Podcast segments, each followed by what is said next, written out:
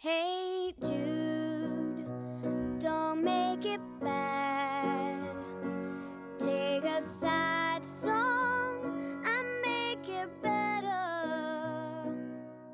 Remember to 亲爱的朋友，你好我是 can 很开心再次为你读英语美文。better.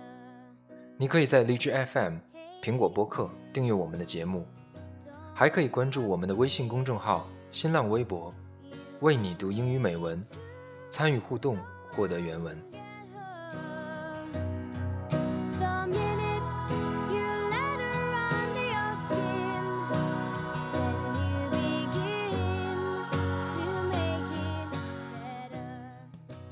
第一次节目播出之后，得到了很多听友的支持和建议，在这里向你们表示真诚的感谢。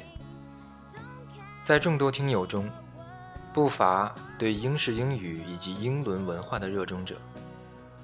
相信很多朋友都在某些和英伦文化相关的场景中见过这样一幅海报，在一个皇冠图示下，五个大写的英文单词依次向下排列：Keep calm and carry on。图案颜色和背景色都很单一，整个海报简洁明了。这幅著名海报保持冷静，继续前进，被誉为英国精神的象征。而关于它的历史，还要追溯到二战时期。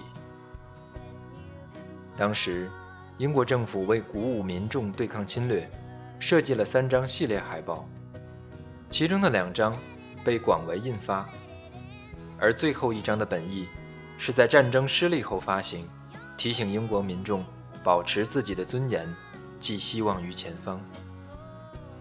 然而，最终纳粹德国没有得逞，这份海报也就随之销声匿迹了。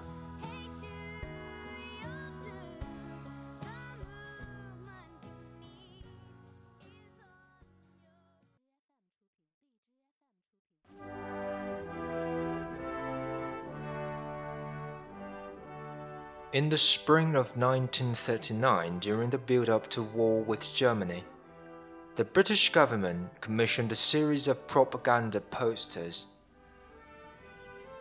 These posters were intended to offer the public reassurance on the dark days that lay ahead. They were required to be uniform in style and were to feature a special and handsome typeface making it difficult for the enemy to counterfeit. They used the crown of King George VI as the only graphic device and had just two colors.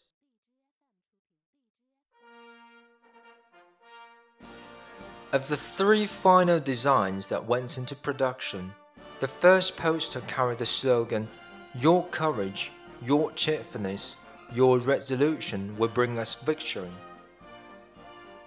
The second poster had the words Freedom is imperial. Defend it with all your might. But the third design, of which over two and a half million posters were printed, simply read Keep calm and carry on.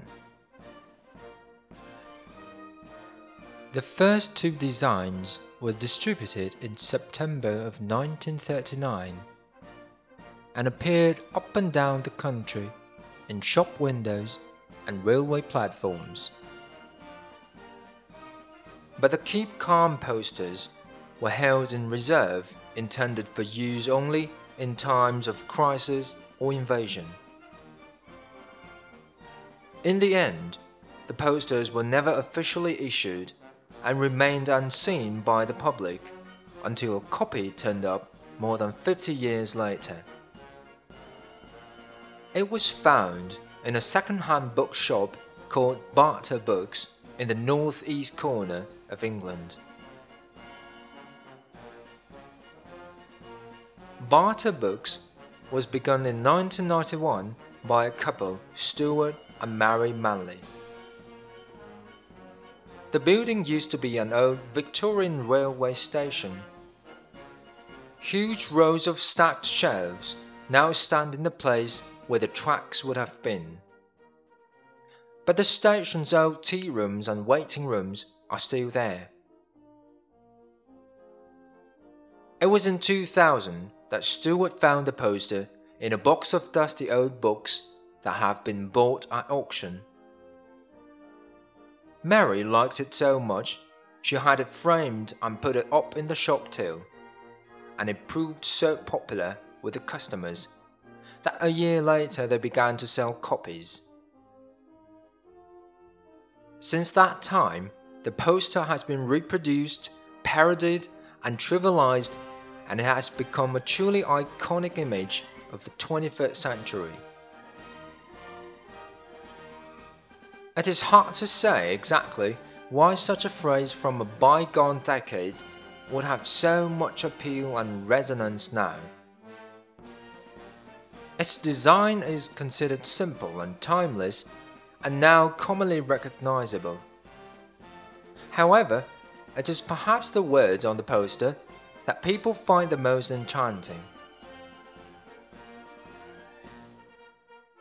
Like a voice out of history, it offers a very simple, warm hearted message to inspire confidence in others during difficult times, and it is something that should never fade from fashion. To keep calm and carry on.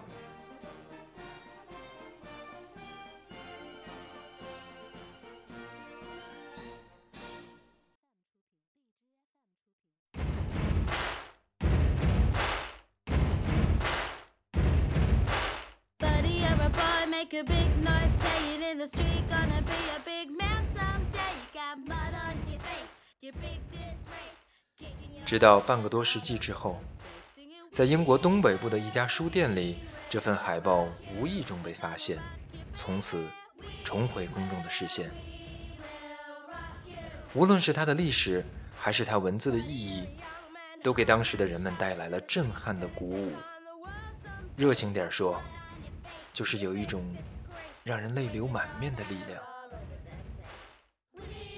这一海报也完美的诠释了英国人的性格：低调、勇敢、略显刻板。在他重见天日后的这些年里，也多次在不同的重要场合再次被提及。在英国人面临困难和风险时，不断的鼓舞着他们，保持冷静，继续前进。